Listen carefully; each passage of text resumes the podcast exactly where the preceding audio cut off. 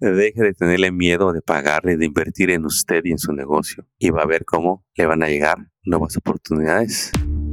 Contratos y billetes, el podcast que libera tu potencial de contratista. Prepárate para crear tu nuevo equipo y crecer tus ganancias. Bienvenido a este nuevo episodio y hoy vamos a hablar de cómo autodiagnosticar tu negocio. Cómo hacer que pases de tener un desastre financiero, un desorden en tu negocio, a que tengas un negocio limpio, sano, un negocio que controlas y que administras correctamente. Bienvenido a este nuevo episodio. Miren, después de hablar con cientos y cientos de emprendedores cada mes, hoy les quiero hablar de este tema de en dónde vas a empezar a mejorar tu negocio. Porque si ya llegaste a la etapa donde ese negocio que por un tiempo te emocionaba y hoy es tu pesadilla, tu dolor de cabeza, se lleva tu sueño, quiero apoyarte para que recuperes esa alegría de estar en tu negocio, que disfrutes las horas de trabajo a tus clientes y a tu futuro equipo de tus empleados. Ahora, si usted ya vende, me vende 100 mil, 200 mil, 400 mil, que es un periodo en donde hay muchos retos porque le cuesta mucho al dueño del negocio hacerse de su equipo. Donde decimos, ¿qué pasa? Si yo iba, iba bien con mis primeros trabajos, estaba tan feliz cuando empecé a trabajar por encuentro, uh, tripliqué lo que ganaba donde trabajaba. Me empecé a hacer de equipo herramienta, pero de repente ya no me alcanzó. No sé a dónde se va mi dinero. Ya me atrasé los impuestos. Es más, es, es hora de que no le entiendo cómo funciona mi negocio, cómo funcionan los impuestos. Cobro, cobro, cobro, pago, pago, pago. A veces me queda y a veces no me queda. Cuando es así, me pierdo y no sé qué hacer. Yo soy feliz trabajando, yo sé trabajar, pero hoy reconozco de que eso de tener un negocio no era lo que yo pensaba. Pero ¿qué hago? Ya no me voy a regresar a trabajar para alguien. ¿Qué hago? No me puedo parar, pero no sé cómo seguir. Ánimo campeón, miren, tres áreas que tú mismo vas a poder empezar a corregir. Y si hay mucho sacrificio, y si hay mucho esfuerzo, porque son nuevos hábitos que vas a implementar. Mira, no sé cuánto vendas, pero si ya no sabes a dónde se va tu dinero, ya te hace falta un contador. Y despreocúpate de lo que te van a comprar, a cobrar, perdón. Y ocúpate de los reportes que te van a dar. Entre menos ganes, más bajo va a ser el cobro del contador. Y entre más ganes, pues va a subir la cuota. Así que despreocúpate, pero empieza a buscar ese contador que te va a ayudar a las finanzas y te va a decir cómo compres y gastes las cosas y cómo cobres y qué hacer con ese dinero para que empieces a tener un orden en los números. Mira, es tan sencillo como llevar todo anotado en una libreta, donde en una columna pongas si es algo que entró al dinero que cobraste o si es algo que te gastaste. Pero como andamos corriendo, volando los negocios, pues lo más seguro es que no vayas a hacer esa libreta. Pero sí te puedes crear un hábito de hacerlo todo con tu tarjeta de crédito. Ahora, si usted es de las personas que le encanta manejar el efectivo, mire, nadie está peleado con el efectivo.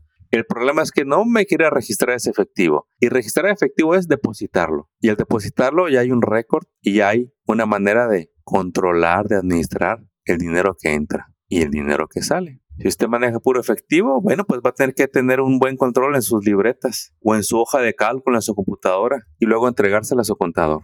¿Qué es más fácil para usted? Yo digo que depositar todo el dinero en su cuenta de banco. Porque hoy por hoy la contabilidad se hace electrónicamente. Ya esa etapa de que usted tiene que, que, guardar todos los recibos para llevárselos al contador y es de la vieja escuela. Los recibos sí los guardando, pero los recibos no son para el contador, son para usted si un día me llega a tener una auditoría. El contador nada más ocupa los estados de cuenta del banco o accesar a su banco para descargar los movimientos cada mes y ellos organizar la contabilidad. Oiga Armando, ¿no será muy caro eso? Pues yo no sé si es caro o es barato. Bueno, de hecho no lo es. Lo caro es no llevar un orden en las finanzas porque luego el dueño no sabe ni cuánto gana ni cuánto le quedó de lo que cobró. Entonces, estamos hablando de cómo pasar un negocio en desorden a estar ordenado. Porque si hay algo que lo va a motivar en las mañanas es a estar organizado. Yo aprendí de mi, de mi líder que si me quiero levantar alegre, tengo que estar ordenado. Dice, no seas bueno organizándote los fines de semana. Es puro estrés llevar todo el desorden seis días y querer arreglar todo en un día. Así sea la limpieza de tu casa, tu ropa acomodada, la herramienta de tu vehículo. Mejor aprende a ser ordenado en cada movimiento y no hay días de limpieza. Aprenda a mover su dinero día a día y mire, alguien más se va a encargar de llevarle el orden de los números, de clasificar los gastos. Entonces, con el primero que usted me va a acudir es un, con un contador. Ahora, No importa que usted no sepa nada de contabilidad, pero que le quede claro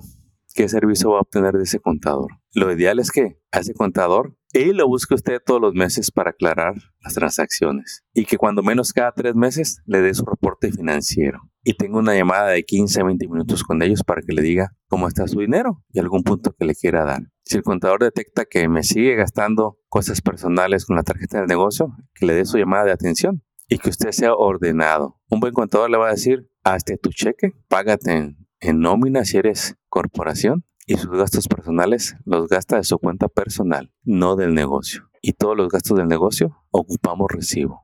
Número 2. Y va de la mano con el 1. Su preparador de impuestos. Usted tiene que asegurarse de que la persona sabe de su industria y que tiene más cuentas de negocios. Porque si no, le va a estar haciendo la contabilidad a alguien que no es su especialidad y no le va a saber hacer las deducciones correspondientes. Puede que la contabilidad esté muy bien hecha, pero puede que la declaración de impuestos no. Alguien que sabe hacer Schedule sí le va a ayudar al que no tiene corporación, al que tiene un DBA. Alguien que tiene una LLC ocupa de alguien que sepa de LLC. Alguien que tenga corporación SOC ocupa que sepan de este tipo de corporación, porque la manera en que se hacen los impuestos es diferente. Y si usted me sigue buscando al preparador de impuestos más barato, estoy seguro que lo encuentra. Usted quiere cierre el negocio y aprovechar las oportunidades de una declaración de impuesto que muestra ganancias. Usted quiere al preparador de impuesto que va a saber utilizar la contabilidad y que sabe de deducciones, que sabe de depreciaciones, que sabe de balance sheet, de profit and loss, que sabe cómo reportar todas sus ganancias y su riqueza y que conoce sus planes. Si estas dos personas, el contador y el preparador de impuestos, saben que usted necesita un préstamo para los siguientes años, el año que entra, ellos este año se van a encargar de que usted tenga ganancias cada año, cada mes, para que su declaración de impuestos se refleje que es una empresa que genera ganancias. Y el día de mañana que se presente con su prestamista, que vaya a pedir un préstamo del negocio, digan, claro que le prestamos. ¿Cómo no lo voy a prestar a su negocio? Mire las bonitas y excelentes ganancias que tiene cada mes. Le autorizo su préstamo. Pero si, del lado contrario, usted no tiene contabilidad y tiene un preparador de impuestos que le hace los taxes a su LLC sin contabilidad y que de manera milagrosa le dice que no debe nada de impuestos, luego no se sorprenda si el día de mañana que pide un crédito para su negocio no se lo dan, si el día de mañana me lo quieren auditar porque por años consecutivos usted no muestra ganancias, hasta pérdidas. Usted nada más, mire, aprenda las reglas del juego y aprenda a pagar lo justo, ni un centavo más ni uno menos. Lo justo es que pague impuestos de las ganancias. Y el asesor de negocios también ocupa porque mire, como dueños de negocios, no nos gusta que nadie nos mande. No queremos recibir órdenes. Pues si pasa me dice patrón, para que nadie me diga qué hacer.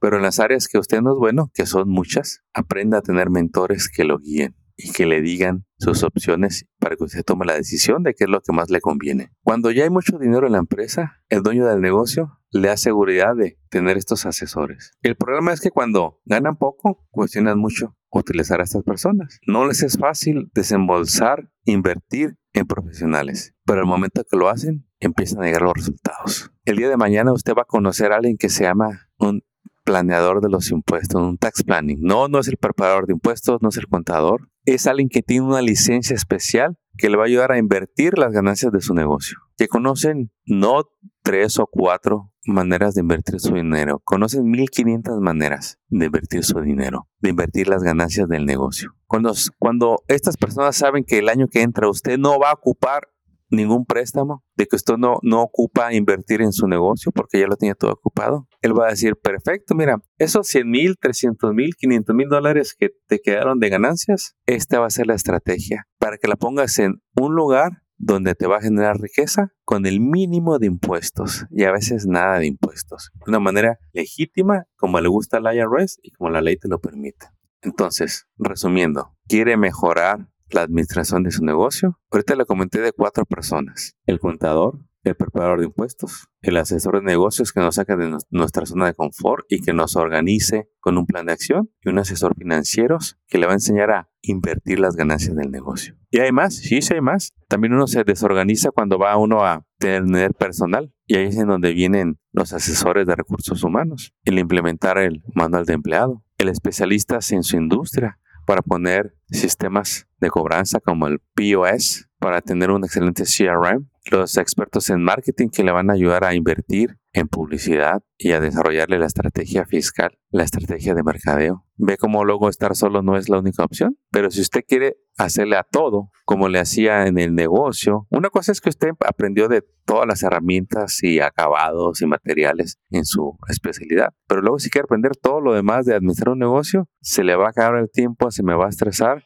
y a veces hasta sentimos que estamos locos. Y viene un nivel de estrés que no se lo deseo. Es por eso que luego también es bueno apoyarnos en terapeutas de salud mental, de bienestar, para que nos hagan ver de que no todo es negocio. Dedíquele el 100, 200% al negocio en el tiempo del negocio, pero también dedíquele tiempo a su vida personal, a la vida de la familia, a sus hijos, a su pareja, a recrearse, a distraerse, a divertirse, que para muchos dueños de negocios hasta se vuelve a aprender el hábito de divertirse una vez al mes, una vez a la semana, vacaciones una vez al año, dos veces al año. También se vuelve a aprender eso. El levantarse alegre, en lugar de estar con los pensamientos de lo que no se hizo o de lo que falta de hacer de los trabajos, que se levanta con la visión de su negocio, de decir, voy por el siguiente millón, voy por el siguiente grupo de empleados, voy por los siguientes contratos. Ya falta menos, ya faltan dos meses para las vacaciones que me propuse el año pasado. Ya lo tengo todo pagado, nomás estoy esperando la fecha. Me veo con mi familia disfrutando lo que siempre habría querido. Porque aunque la mayoría del tiempo estoy en mi negocio, ahora el tiempo de calidad de mi familia ha aumentado un 500%. Creo memorias que cada vez que veo esos videos, esas fotos, me recargo. El poder haberle ayudado a, mí, a mis hijos con una carrera, asistirlos cuando la había necesidad en la familia, con los nietos. Todo eso viene para usted cuando pasa de tener un desastre a un orden en el negocio. Cuando ya lo llaman, dicen, no, pues no sé qué hiciste, pero te ves diferente. Este, tengo un proyecto, ¿me puedes hacer,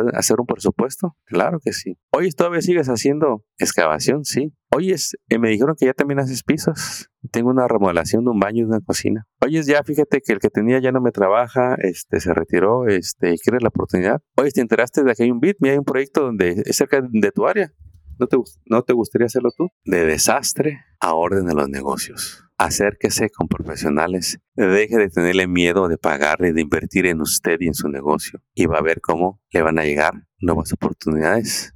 Y sobre todo, dinero sí, pero sobre, todo riquezas y paz mental. Éxito mi líder, adelante. Bueno, y si te agradó este episodio, regalarnos ese review que está a unos clics, regalarnos la dicha de que compartas este episodio y te esperamos en el siguiente episodio. Éxito. Acabas de escuchar Contratos y Billetes. Esperamos que hayas encontrado inspiración y estrategias útiles para triunfar en tu industria, como el roofing, pintura, drywall, landscape, cocinas, baños y todo en construcción y mantenimiento.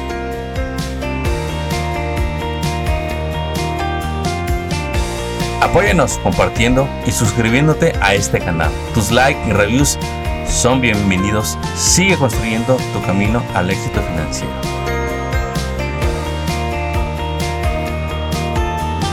Y te recordamos que hoy es un buen día para que hablemos de tus retos, tus metas y los proyectos que quieres lograr este año.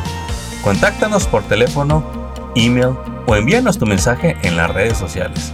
No dejes pasar el tiempo, que es lo único que no regresará. ¡Éxito! Y hasta el próximo episodio.